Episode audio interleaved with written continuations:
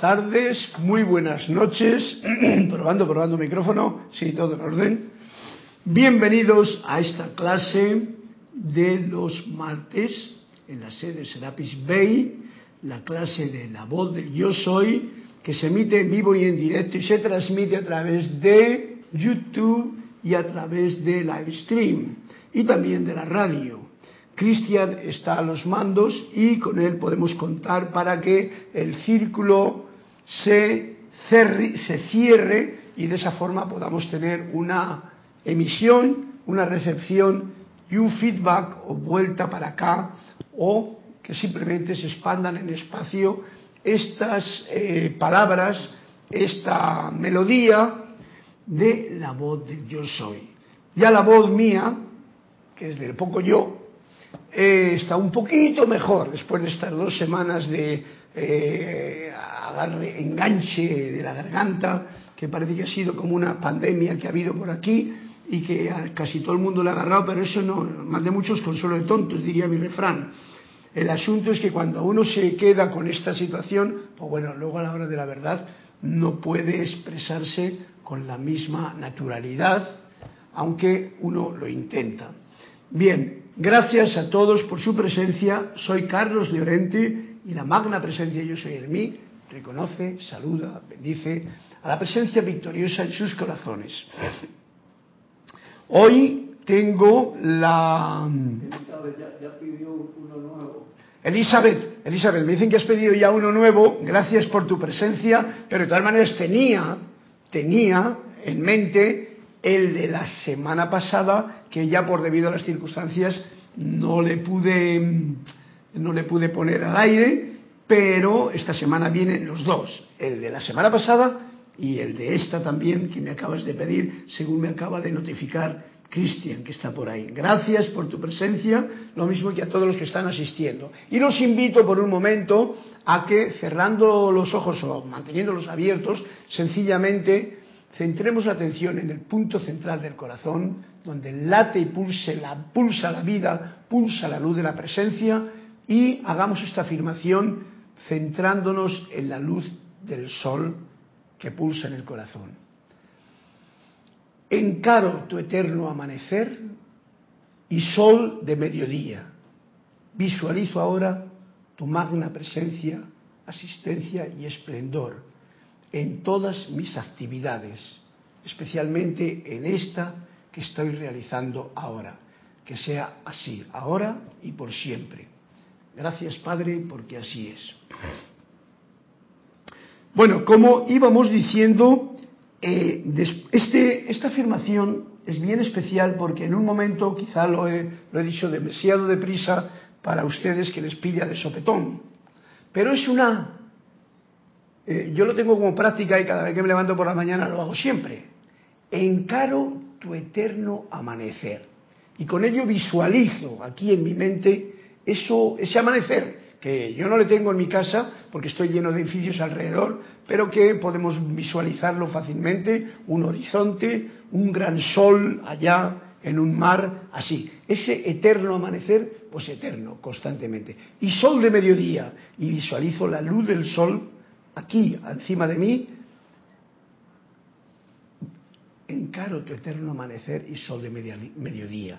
Y con esa imagen realizo como baja y me llena e inunda todo mi cuerpo físico, etérico, mental y emocional, dando toda la magnificencia, todo el esplendor, toda la vida que realmente la luz implica. Es una especie de acto de visualización con el cual yo atraigo a mí, que es lo que invito que ustedes si quieren lo hagan también con ustedes mismos, es una afirmación que nos la trae el amado Maestro Saint Germain y con todo cariño y es bien efectiva para una reconexión inmediata desde por la mañana. Por la mañana o en cualquier momento que uno se acuerde o, por ejemplo, ahora, como lo hago yo, pues para acordarme yo mismo de esta luz de Dios que nunca falla, que es la que me da la vida, la que me da la fuerza, a pesar de cualquier cosa que ocurra en lo externo.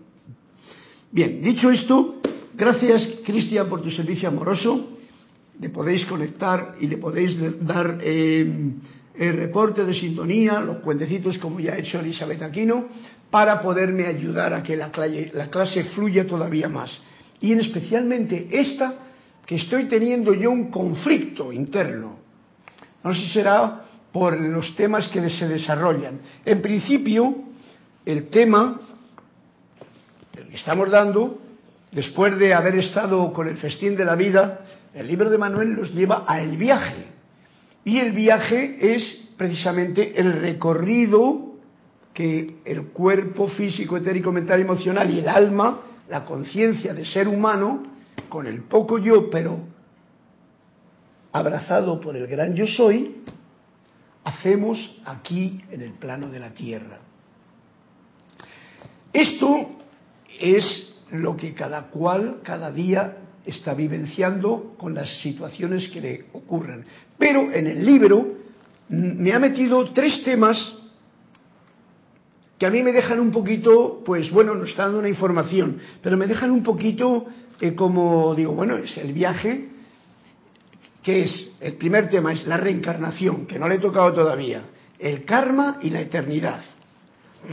Y la verdad es que me dejan un poquito eh, descolocado, porque yo de reencarnación, lo único que conozco es lo que me dicen los maestros, por ejemplo, o lo que me dice mi sentido común. Y entonces lo que me dice Manuel aquí, que también sirve. O sea que es algo que alguien me lo está diciendo, pero yo no lo he vivenciado todavía. Y entonces me, fui a... Eh, el otro día toqué el tema del karma que me resultaba más fácil. Yo os invito a que lo leáis y que cada cual saque sus conclusiones, pero a mí ya te digo, me trae un poquito de, no digamos de conflicto, sino de qué voy a decir yo de lo que no sé. Bueno, para eso estamos aquí. Estas clases en realidad se trata de una información que estamos dando para que conozcamos todos esta gran mm, maravilla que es tener la información que nos traen los maestros ascendidos, que nos traen los seres de luz en una forma que podamos comprender. Yendo a lo de la encarnación, reencarnación, hoy voy a tocar un poquito, a ver si puedo tocar todo el capítulo entero. Voy a ir directamente al grano. Hay algo que quiero leer simplemente para ir a lo que me trae Saint Germain en este libro. la existencia suya en forma humana limitada, esta, la que yo tengo aquí, forma humana limitada, denota la necesidad de su conciencia, de que su conciencia tenga cosas en una forma limitada. O sea, estamos viviendo en un mundo limitado, con unas situaciones limitadas y con todo limitado. Todo está en límites. Como decía el otro día en la clase de Kira, martes, miércoles pasado, es un mundo de ilusión y vivimos con el primer límite que es espacio y tiempo. Tenemos un espacio y nos movemos en un tiempo. Dice, a medida que su desarrollo vaya progresando, o sea, poco a poco vamos progresando, se les expandirá la visión para abarcar más y más de aquellas verdades universales todavía sin descubrir que existen dentro de cada uno de nosotros. Bien, por eso es por lo que yo tengo el conflicto, porque son verdades universales que aún no están por que aún están por descubrir. Esto está hablando de por qué venimos a la forma humana y por qué lo hacemos tantas pero tantas veces. O sea, está hablando de la reencarnación.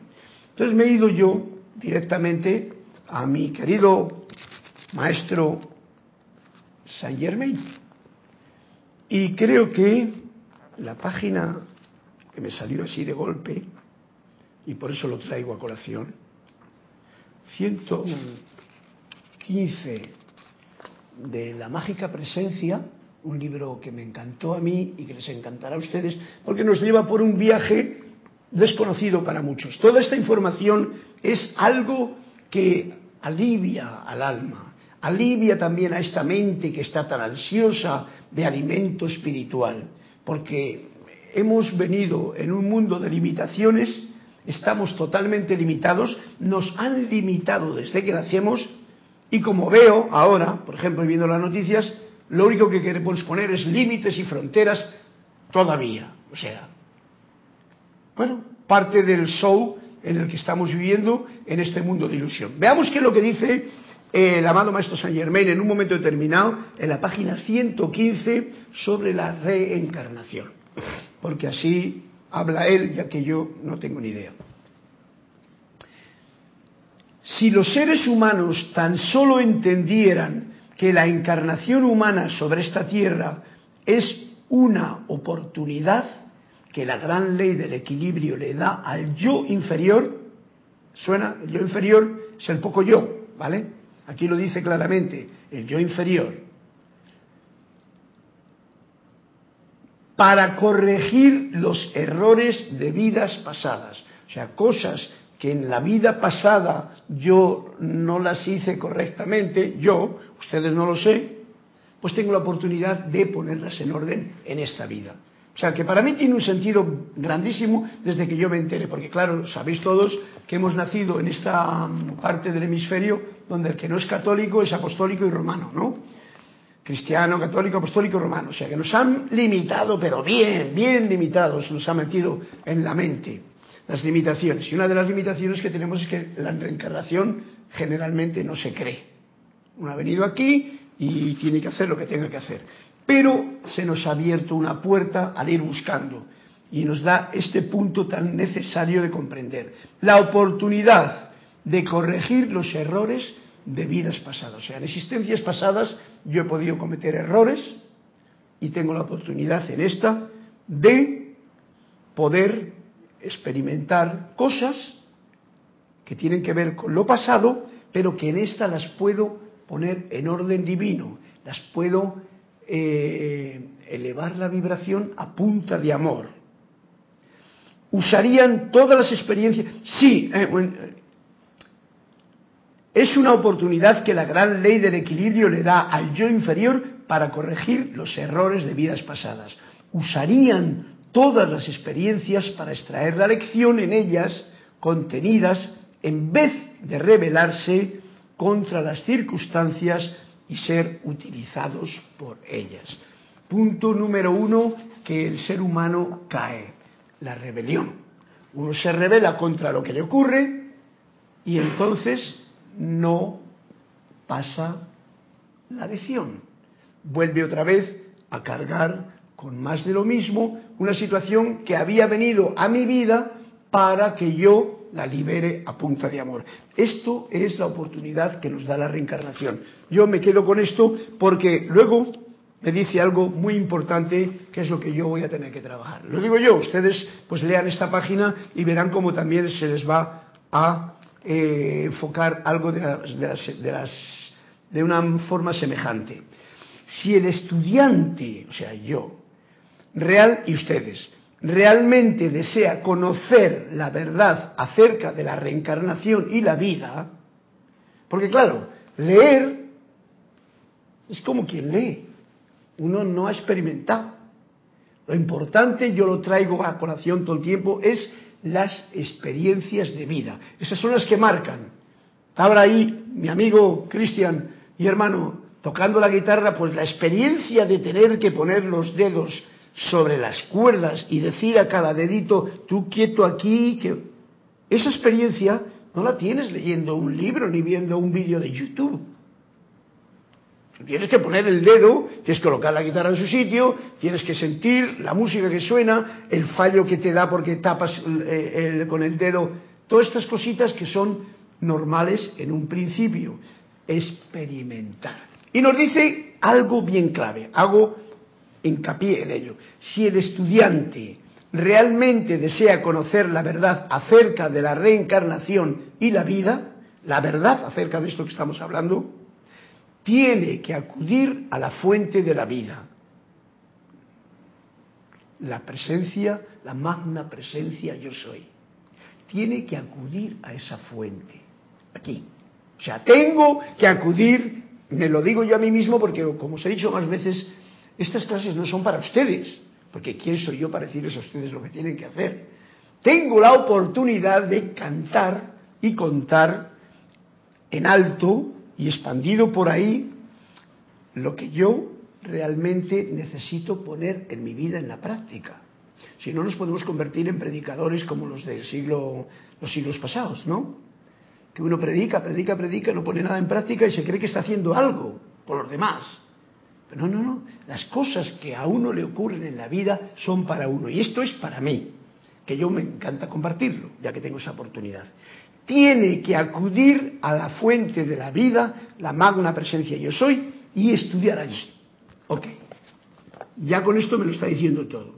Si yo quiero, por eso, por eso estoy un poquito reticente a leer cosas de karma, de reencarnación, soltarlas por el micrófono, como si eso fuese una cuestión de que yo voy a, yo sé y ustedes no, cosa que es un absurdo y no es cierto, y, y quedarme feliz y tranquilo. Pues no. Por esto hago recalque en esto. Tiene que acudir, tengo que acudir a la fuente de la vida, la magna presencia yo soy, y estudiar allí.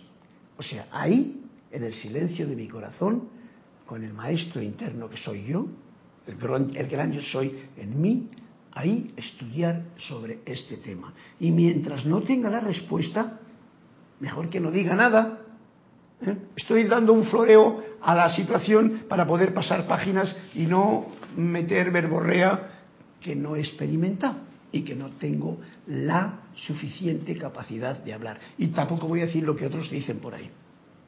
Ya que solo recibiendo sabiduría de su propia mente omnisapiente, o sea, del gran yo soy en mí, podrá el individuo ser la luz de esta sabiduría. Solo de esa manera.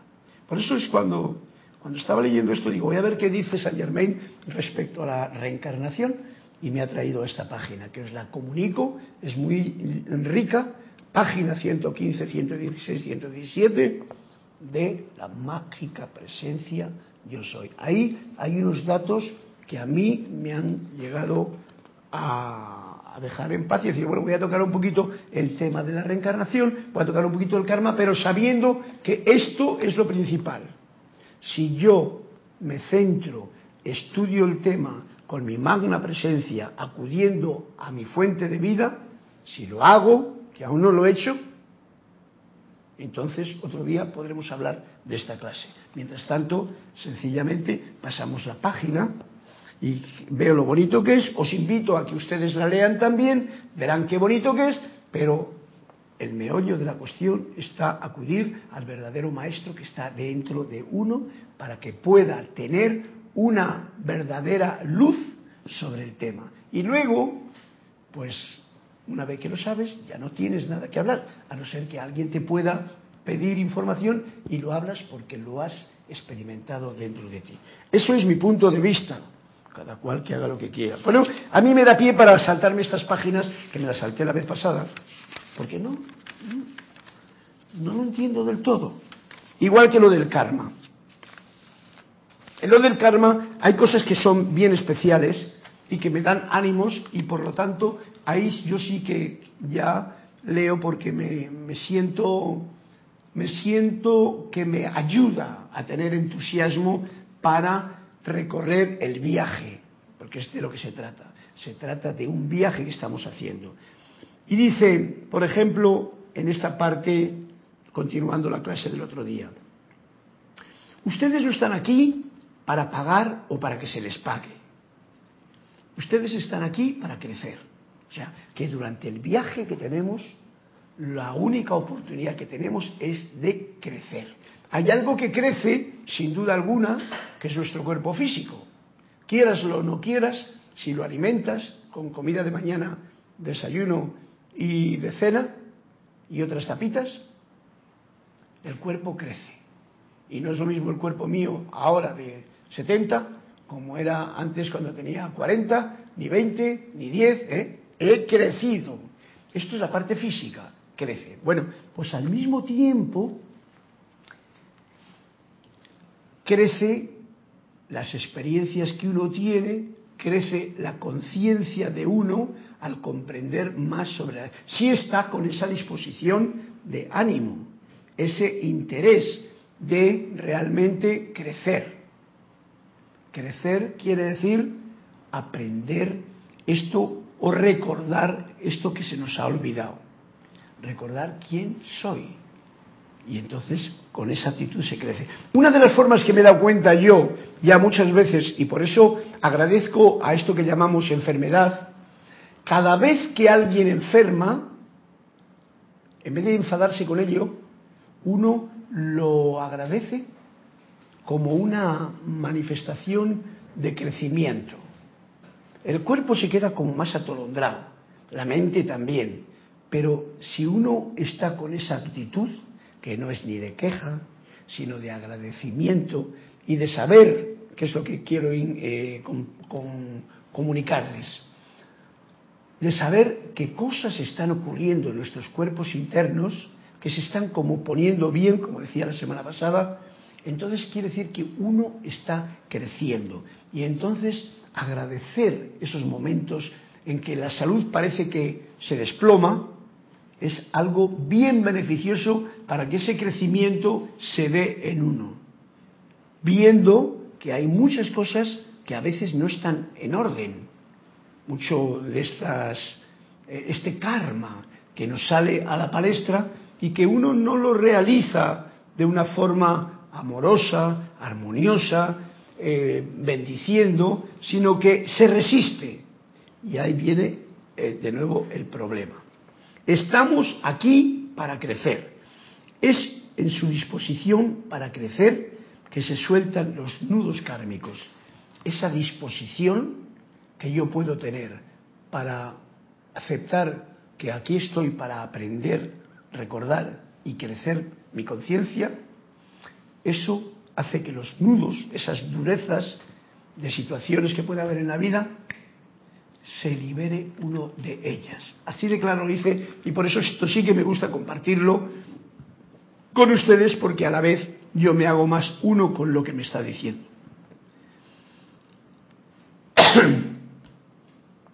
en la economía de la conciencia de Dios se elimina lo que ya no es necesario en la economía de la conciencia de Dios, o sea, buscando cosas que son inútiles, que muchas veces las mantenemos en nuestro poco yo, pero que son totalmente inútiles, que incluso son como, como la carga pesada de aquella película en la que alguien iba con toda la carga de, ¿cómo se llama?, de, de la coraza, del casco, le daban subiendo las montañas, suelta todo eso, la misión, ¿no?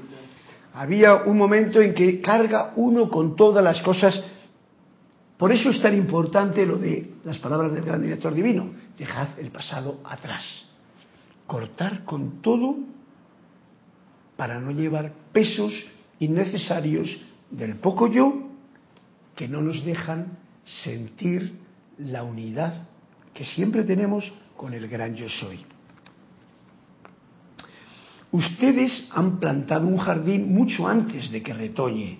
A veces la semilla sembrada necesita retoñar para poder ser reconocida. O sea, muchas veces hay una semilla que la has plantado ahí y ni siquiera sabes qué semilla es. A mí me pasa. Pero luego te das cuenta, ah, mira, es una moringa.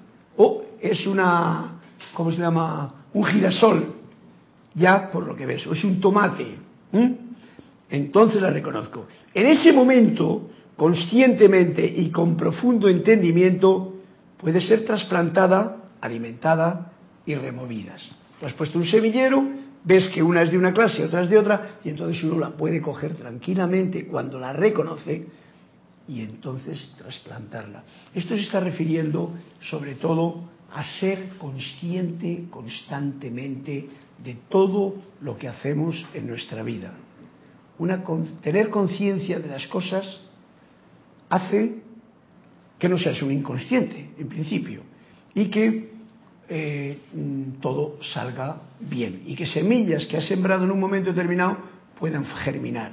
Porque de lo contrario, si no eres consciente, pues las puede pasar. A mí me pasa esto, no sé si a ustedes. Pues eh, me pasa con los semilleros y me pasa con las cosas de la vida. Hago cosas que luego no las, no las termino. No las termino porque son tantas las cositas que te entretienen hoy día que pues no las puedes terminar. O sea, realmente luego tampoco es que sean tan importantes muchas, ¿no? Porque a veces son solamente caprichos o formas de entretenimiento. Pero aquí tenemos un dato bien importante, ser consciente y entonces con ese profundo entendimiento de conciencia, si hay algo que merece la pena cultivar, trasplántalo a tierra fértil, riégalo, cuídalo y déjalo que fructifique en mi vida, que es tu vida también. Al encontrar en la realidad presente, en esta que vivimos ahora, la del poco yo, en tiempo, espacio, ilusión, cosechas que no son de su agrado, o sea, hierbas que no te gustan, situaciones que no te agradan, habrán ustedes de darle la bienvenida como signos de errores, de juicios pasados que salen a la luz ahora. ¿Ves? Esto es una forma de decir, no te rebeles ni rechaces las cosas que te están viniendo a la palestra ahora. Sencillamente, míralas con conciencia, acéptalas, porque en algún momento las planté, por eso es lo del karma, y me vienen ahora a dar este llamado. Eh, que aquí estoy yo, ¿qué haces conmigo? Y entonces trátalo con amor, trátalo con cariño, trátalo con reverencia y si es algo que ya no es necesario, reconócelo, disuélvelo, perdona, agradece la gracia, llena de gracia todo lo que aparece en el camino de uno. Cuando uno lo agradece desde el corazón, desde la luz de la presencia, las cosas cambian. Pero no te pongas violento, no lo rechaces, no digas esto no lo quiero y tal, porque perdemos la oportunidad que nosotros mismos tenemos en esta encarnación y encima nos estamos generando, como hablando de las reencarnaciones, una reencarnación nueva porque estoy creando más de lo mismo sin limpiar.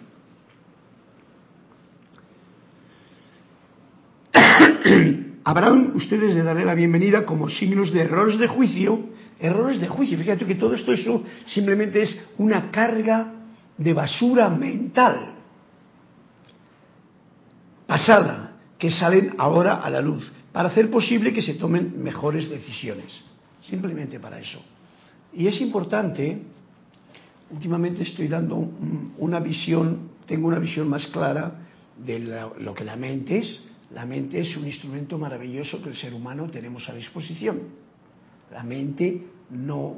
A, mí muchas veces me hace gracia cuando decimos hay que silenciar la mente, hay que detener la mente. A veces carga eso con una idea de que como que la mente tiene que quedarse. No, no, no. Es como que quiero decir yo, para meditar tengo que parar la mente, por ejemplo. Pues mm, es como si digo, para meditar tengo que parar el corazón o el hígado o alguno de los órganos.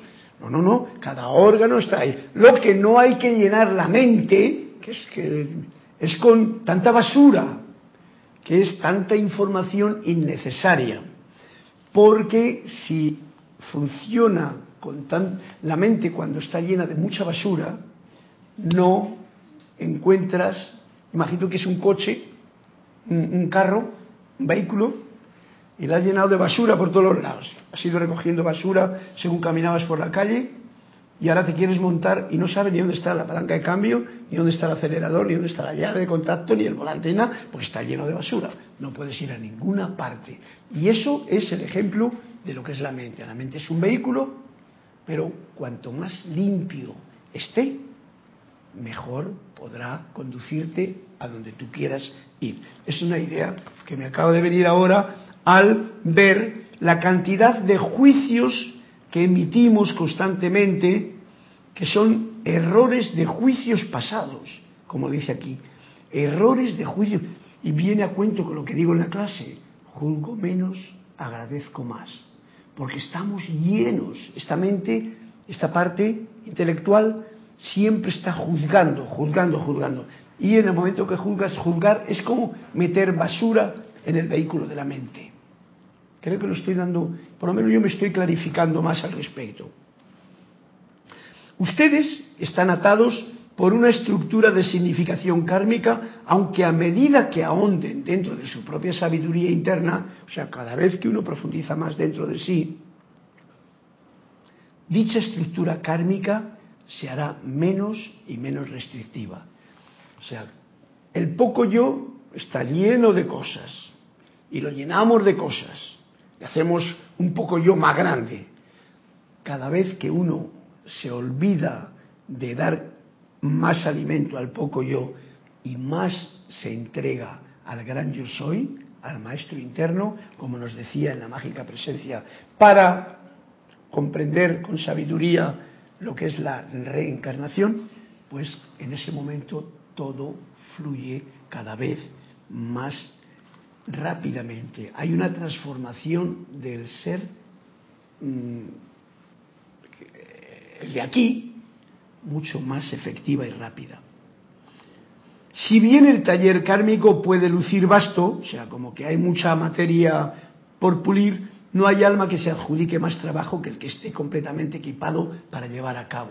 Siempre nos lo han dicho, Dios no te da más carga de la que puedes llevar. Este es un dicho, ¿no? Esto llevado al término de que uno no tiene más cosas de las que generalmente puede llevar. Si uno está alerta, puede equilibrar y mantener bien eh, equilibrado su viaje porque nada está en exceso cargando a ningún ser humano. O sea, que tenerlo en cuenta para tener esa confianza de que hay un balance. Hay un balance entre la ilusión, lo que yo creo y recreo de esa ilusión que me pesa en mi viaje y lo que en realidad yo soy. El yo soy no tiene ninguna carga, ningún peso, ningún pecado, ningún karma, no tiene nada de eso. Es solo el poco yo el que se encarga de mantener esas cosas y avivarlas.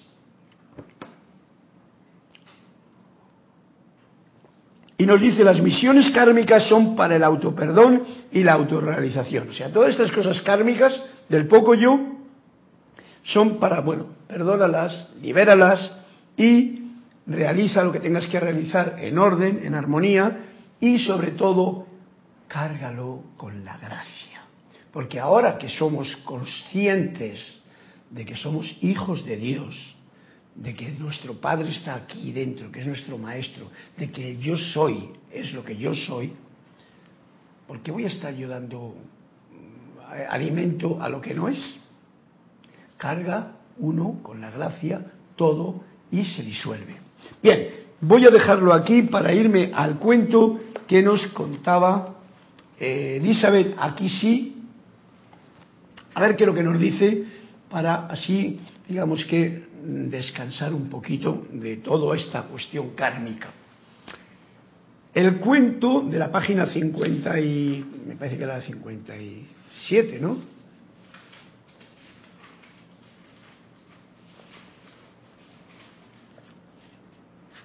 Siete. 57, ¿no? Ok. Dice así, renacer.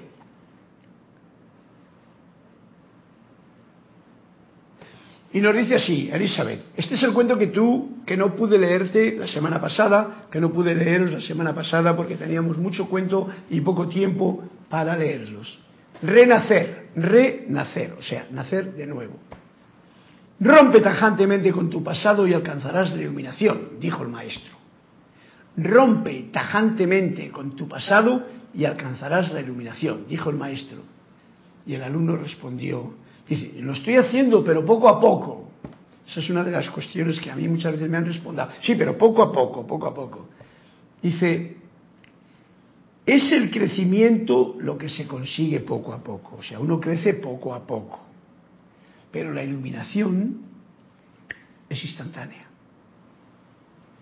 Sea, el comprender las cosas, el abrir la luz de una habitación que está a oscuras, es instantáneo. Uno no ilumina poco a poco una habitación. Uno da la luz y se ilumina. Así es la situación.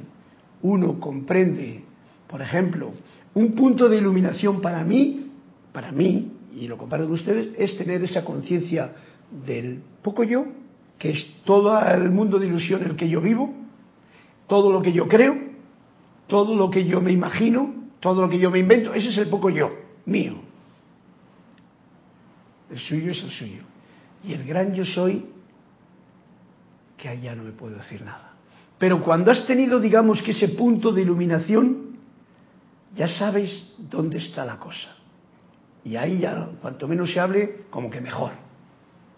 porque eso te da la fuerza para seguir este viaje, como el capítulo de hoy nos está trayendo, en el que estamos disfrutando de las diferentes partes de la hogaza de pan, lo blando, lo duro, lo maravilloso, lo tan maravilloso, lo armonioso, lo que no es tan armonioso, y todo eso uno tiene la oportunidad de no perder la armonía a pesar de lo que pase a tu alrededor o dentro de ti. Y con eso uno se libera del karma, porque lo llena de gracia a todas las cosas, por muy desgraciadas que sean, las llena de gracia. No volviendo a cometer los mismos eh, castigos que hemos cometido en encarnaciones pasadas, en esta que tenemos la oportunidad. En otra ocasión dijo el maestro, es el mismo cuento, pega el salto. No se puede atravesar un abismo a base de pequeños brincos. Lo está diciendo, es como siempre, escuchaba yo a Jorge, hay que tirarse al hilo de cabeza.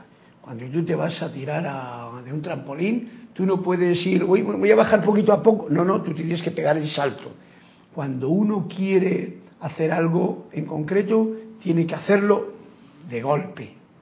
El poco a poco es una disculpa del que no quiere hacer. Es lo mismo que yo recuerdo cuando alguien me decía a mí, no, voy a ir de, dejar de fumar, pero poco a poco, ¿vale? Nunca dejaba de fumar. En qué libro está el cuento. Este libro está en el libro de ¿Quién puede hacer que amanezca? Tony de Melo son los cuentecitos que estamos contando y este es el cuento que quedó pendiente del otro día. Entonces tenemos otro de... de, Elizabeth pidió, Flor pidió y Juan Carlos pidió. Nivel de Elizabeth, que vamos a pedir otro de Elizabeth. 124. 124, estoy utilizando los dos para ver si terminamos con el 124. Está leído, así que vamos para acá. 124. A mí me lo paso bien yo con esto de tener un libro y otro. Uy, este es un poquito más grande, Elizabeth, a ver qué es lo que nos trae. Ya sabéis, Elizabeth, nada de poco a poco. Cuando uno quiere la iluminación es de repente. Enciende la luz del cuarto y te iluminas. Y ese es el punto que hay que pedir para poder dar el salto cósmico, dejando todo atrás. Siempre que intentes hacer cambiar a otra persona, dijo el maestro, pregúntate lo siguiente, ¿Quién va a beneficiarse de este cambio? ¿Mi orgullo, mi placer o mi interés? Porque a veces, y esto es un detalle muy fuerte, perdona que estoy esbozando el cuento así, porque hay siempre una tendencia muy grande de querer cambiar a los demás. Eso es una aberración cristiana, llamaría yo, en que uno se cree que está bien y el otro está mal, claro. Es como aquel cuento que decía, me parece que era Tony Melo, que decía que, quería cambiar a su marido, ¿no? La mujer quería cambiar a su marido. Y el maestro le dice, empieza cambiándote tú y deja a tu marido en paz. Algo por el estilo, ¿no? Quiere decir, y lo dice bien claro el maestro aquí, pregúntate lo siguiente, cuando uno quiere cambiar a alguien, alguien o algo que quiere cambiar, ¿para qué es? ¿Quién se quiere beneficiar de ese cambio? Porque esto es el querer cambiar es una de las cuestiones que hace el poco yo. El poco yo le gusta cambiar a los demás porque no le gusta lo que ve. Mi orgullo, o sea, porque si no, este mi, mi placer, para mí es un placer el que la otra persona haga las cosas de otra manera, o mi interés, tengo algún interés oculto por ahí. Y contó la siguiente historia. Un hombre estaba a punto de arrojarse por un puente cuando de pronto un policía corrió hacia él y le dijo, no, por favor, no lo haga. ¿Por qué va a arrojarse al agua un hombre joven como usted que ni siquiera ha vivido? Porque estoy harto de la vida, le respondió. Escúcheme, por favor, si usted se arroja al agua, yo tendré que saltar para salvarlo, ¿no es así? Ahora bien, el agua está helada y yo acabo de pasar una neumonía.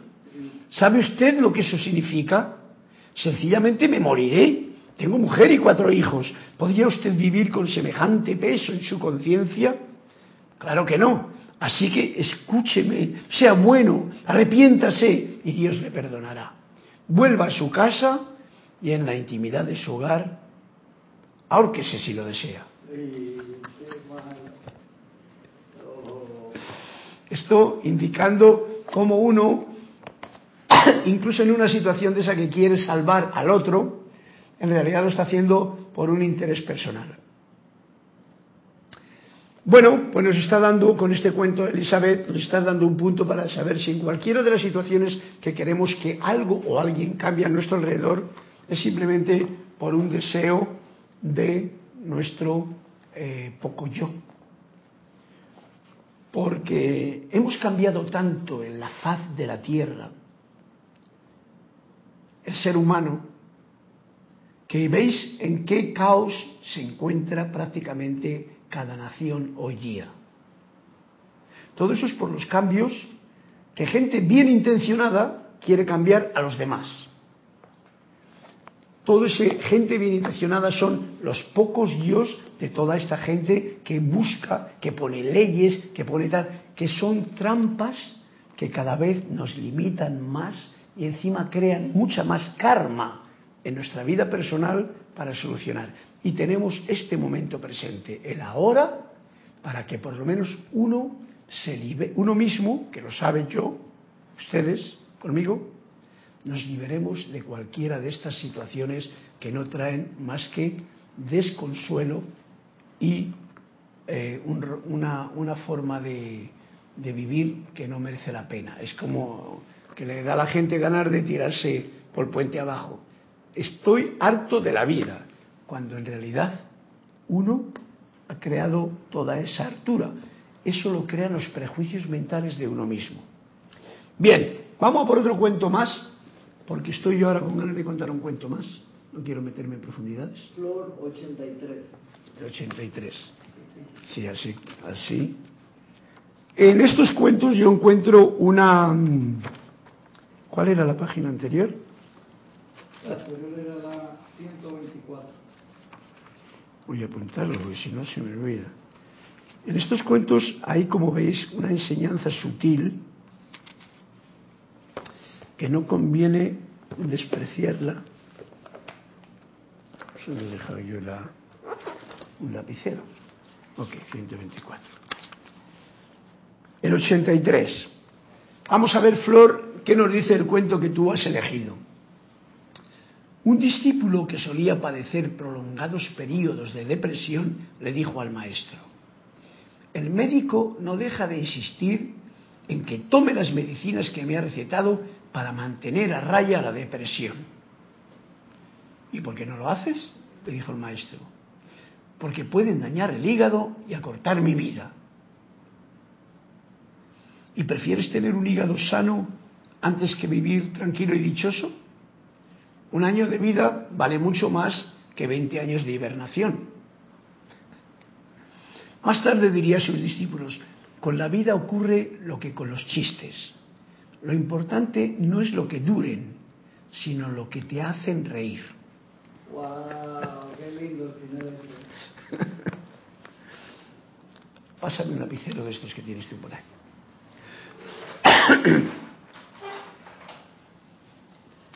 Si lo apunto y no se me olvida, porque si no se me va a pasar. Bien, pues en realidad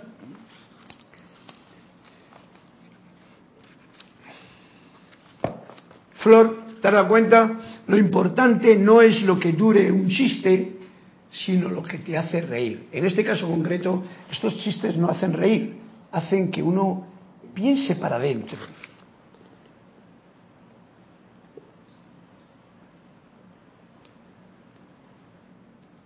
Porque en realidad nos llevan a esta ayuda que los cuentos dan para tener un despertar, que es en realidad a lo que hemos venido a este plano, a despertar más nuestra conciencia, que por lo que sea se nos ha ido adormeciendo. Bueno, yendo al punto siguiente, la página 101 del viaje, estamos en un viaje, a ver, esto sí que es peleagudo. ¿Qué le pasa a un alma como Hitler o Stalin? Oh, aquí me ha llevado ahora a un nivel profundo.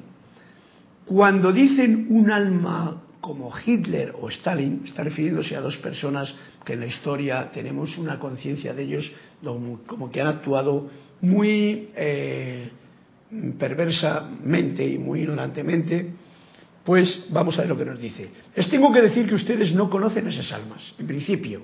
Para que no juzguemos, nosotros no conocemos las almas de estos seres. Podrán hablar de un sujeto como Hitler o Stalin, pero no pueden hablar de su ser divino total. Porque tanto Hitler como Stalin son dos pocos yo que hicieron muchas barrabasadas, entre comillas, en este plano del poco yo.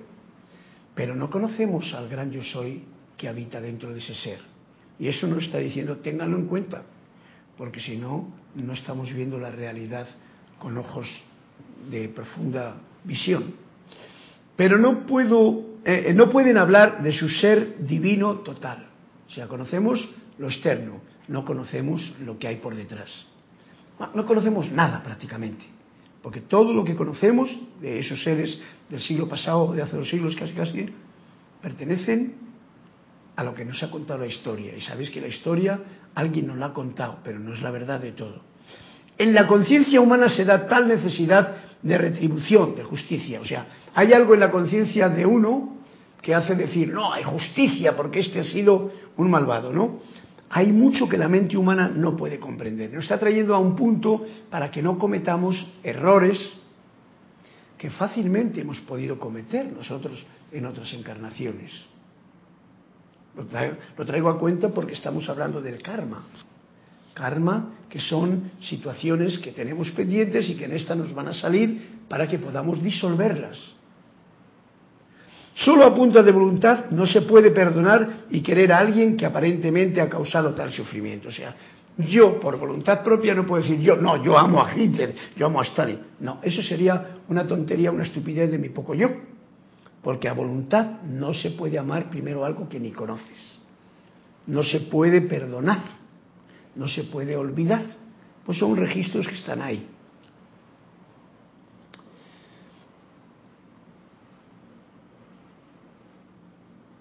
No se puede eh, perdonar y querer a alguien que aparentemente ha causado tal sufrimiento, como conocíamos de estos dos seres. Desde el punto de vista de ustedes, de cualquier poco yo, esto, la actitud y las situaciones históricas que estos seres que nos pone como ejemplo están aquí, son imperdonables. O sea, esto no se puede perdonar. Esto es el holocausto, todo lo que ha hecho esta gente, todos los que andan haciendo estas eh, situaciones, no es perdonable. Definitivamente hay almas que necesitan gran cantidad de crecimiento. No solo esos dos, sino quien quiera que sea cruel, que abuse, que mate, que sea egoísta, ambicioso, sin sentimientos. Y aquí están metiendo ya a mucha más gente. Mucha más gente que en este mundo cometen esos abusos, que mata, que es egoísta, que es ambicioso, que no tiene sentimientos. Actualmente no hay que ir un siglo atrás. Es un asunto de grados, de gradación. Dentro de todos, de mí incluido, de ustedes, y cada uno, hay una pequeña sección, algunas son más pequeñas que otras, nos dice, donde se alojan el miedo y el racismo donde hay una voz que dice, fijaros que nos lo está diciendo así de claro, dentro de cada uno de nosotros. Y esto yo estoy de acuerdo de ello, porque hoy mismo lo veía en las noticias, ¿no?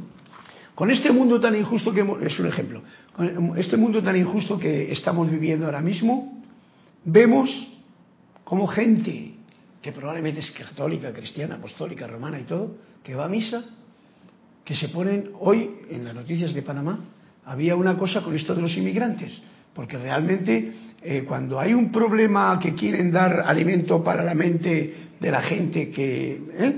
le meten cosas de inmigración y ahí se calientan los ánimos de todo el mundo. Y el que no es intolerante es racista o xenofóbico. No, no, los de aquí no, estos para allá, los de mi país sí. Hay cosas ahí muy sutiles que no se pueden solucionar con palabras, y menos desde una clase como esta.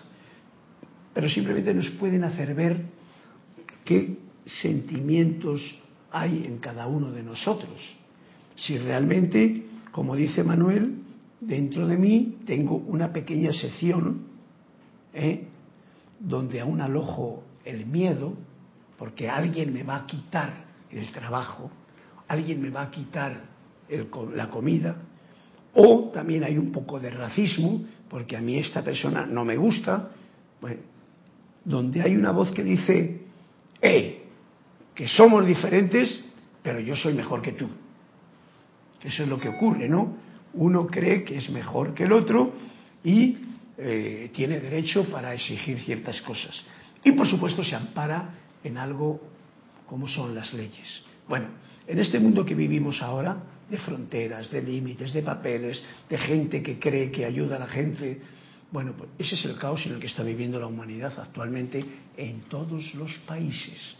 Porque si vamos a Norteamérica, está la frontera de Trump con sus inmigrantes. Si vamos toda la parte de México, Centroamérica, toda esta gente que quiere ir para allá, o sea, eh, ya vamos aquí a Venezuela con la parte de Perú, en fin, hay un caos ahora mismo muy profundo en mucha gente que en realidad no está o no puede estar conforme ni en paz donde se encuentra y por lo que sea cree que en otro lugar va a encontrar esa paz que dentro de sí no tiene. Muy delicado el tema. Yo no lo toco. Simplemente no quiero juzgar a nadie y os invito a que no juzguemos para que nos quedemos más, no en la parte del poco yo, sino en la parte del gran yo soy que está haciendo un juego que nuestra propia mente, aún llena de basura, porque cada día se llena más con todas las informaciones eh, equivocadas que consciente y inconscientemente mucha gente mete en los medios de comunicación, etcétera, etcétera, se llena la mente de las masas con basura y no funciona bien el coche para nada, el, vehículo, el vehículo de la mente no sirve para funcionar para adelante. Y por eso se da este caos que estamos viendo constantemente. Por lo tanto, yo desde aquí lo que pido siempre es juzgar lo menos posible, agradecer lo más posible para poder conectarme, como decía en la mágica presencia, con este gran yo soy que es el que me enseña a desgranar no solamente la reencarnación, sino todo problema que yo pueda tener. Y para eso necesito meterme dentro de mi propio corazón y estudiar profundamente eso. Esto no es fácil hoy día. No es fácil porque no me resulta fácil a mí. Si no me resulta fácil a mí que estoy hablando, supongo que ustedes tendrán otro tanto al respecto. Porque tenemos tantas y tantas distracciones, problemas, situaciones que nos sacan de esta paz interior que es la que hay que mantener. Doquiera que ustedes oigan esta voz de que yo soy diferente y soy mejor que tú, estarán oyendo lo que han percibido en el mundo externo como Hitler. O sea, que reduce la palabra Hitler a ese egoísmo de alguien que cree que es mejor que el otro. Fijaros a qué punto de concienciación nos está llevando las palabras de Manuel. Y es digno de tener en cuenta para no caer en, esas grandes equivocaciones de juzgar a nadie. No porque haya sido un eje en la historia que se nota, sino por no ser yo esa sombra en pequeñito de lo que el otro también ha sido, con cualquiera que me rodee alrededor. Y tener esa reverencia por la vida, ese respeto a toda vida y ser, pues ahora que estoy viendo yo aquí esto, esta, esta palomita, tenemos un nido ahí y se parece mucho a este pájaro. A una madre, una madre que ha hecho un nido ahí, casi casi a merced de cualquier gato que se puede comer o pájaros, a cualquiera que puede coger el nido, que está así a la mano, y él está ahí con una cara materna de saber conscientemente lo que está haciendo, sin ningún temor, viviendo el presente, que su presente es mantener a esos huevos con la temperatura adecuada para que crezcan y den su fruto.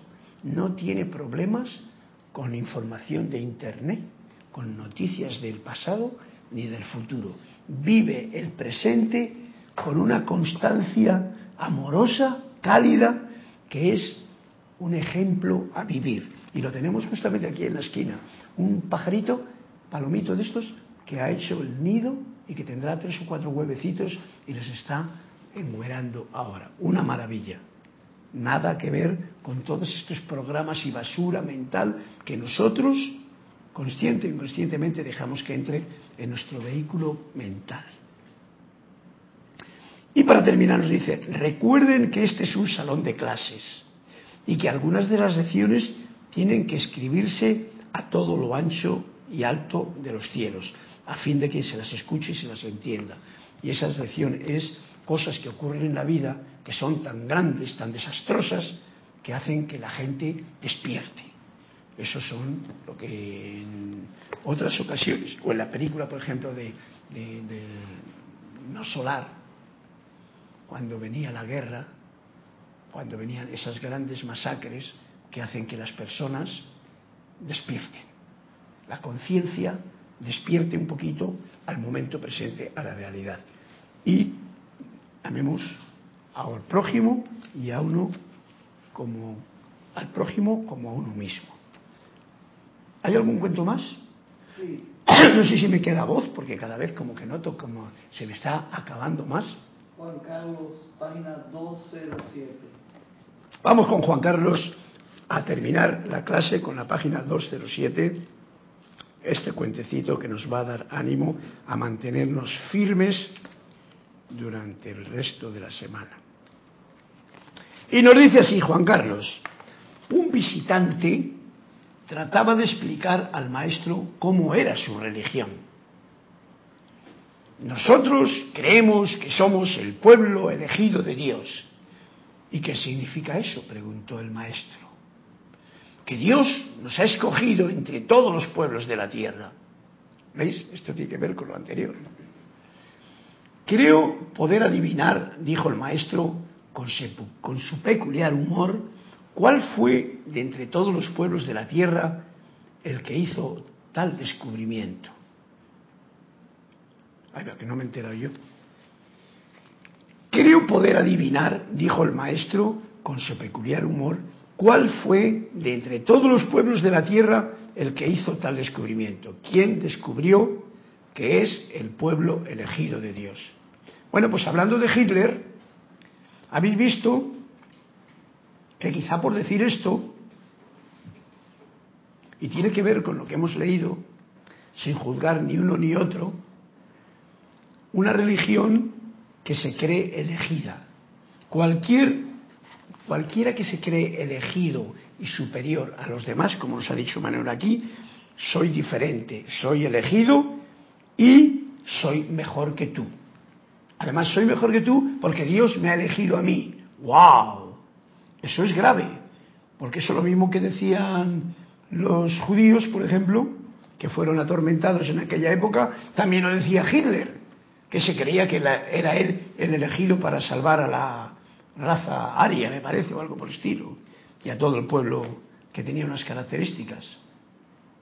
Bueno, como ves Juan Carlos, este cuento junta o une con esa parte kármica que aún hoy día está por poner en la práctica en cada uno de nosotros. Todos, todos los seres humanos somos hijos de Dios. En realidad no debería de haber fronteras.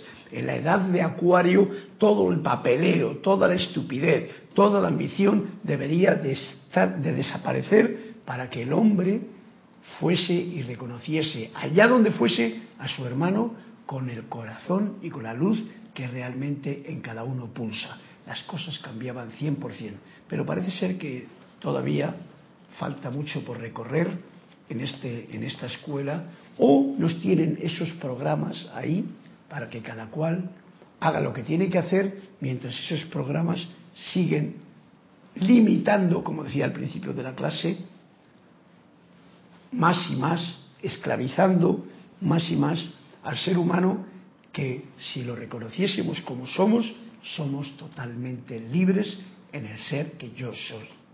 Y eso es la conciencia que uno debe de mantener firme ante cualquier cosa que ocurra alrededor. Para ello, muy importante, no juzgo, sino agradezco. Juzgo menos. Juzgo menos y agradezco más. Gracias, Cristian, porque no juzgo es imposible. Juzgo menos cada día y agradezco más. Y esa es la forma o la fórmula que yo os invito a tener presente para que podamos mantener esa pureza en el presente y tener una mente despierta para lo que haya que hacer en armonía, como lo hace el pajarito que está en el nido ahora cuidando a sus polluelos para que crezcan. Muchas gracias a todos. No sé si había algún cuento más, pero si no lo dejamos para la próxima vez. Gracias a todos por vuestra participación. Juan Carlos, Flor, Elizabeth Aquisí. Un fuerte abrazo a todos y hasta la próxima oportunidad. Mil bendiciones.